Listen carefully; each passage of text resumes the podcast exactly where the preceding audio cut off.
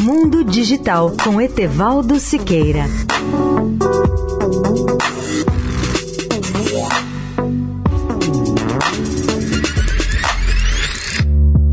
Olá, ouvintes da Eldorado. A NASA afirma que estamos cercados de produtos desenvolvidos graças à conquista do espaço. Para a agência espacial, esteja você em sua casa, no médico, no hospital, a dirigir seu carro ou mesmo quando se diverte, você provavelmente estará em contato com um produto que é resultado de uma tecnologia desenvolvida pela NASA. Na realidade, o projeto espacial da NASA tem gerado desafios científicos e tecnológicos que resultam em muitos desenvolvimentos para a humanidade. E não são poucos esses subprodutos ou spin-offs das atividades espaciais.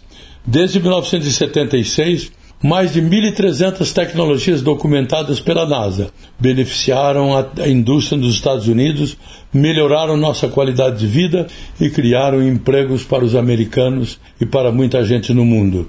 Esses subprodutos são chamados de spin-offs das atividades espaciais, já que a indústria adotou o conceito e o aplicou a produtos comerciais. Como exemplo, apenas o programa dos ônibus espaciais ou Space Shuttle gerou sozinho mais de 100 spin-offs de tecnologia utilizados pela medicina, pela tecnologia ambiental e pelas indústrias automotiva, esportiva, de informática e de refrigeração. Apenas como resultado direto da engenharia dos ônibus espaciais, o Kennedy Space Center desenvolveu materiais que melhoram vários aspectos do lançamento e da manutenção desses veículos espaciais, incluindo a sua segurança. Etevaldo Siqueira, especial para a Rádio Eldorado.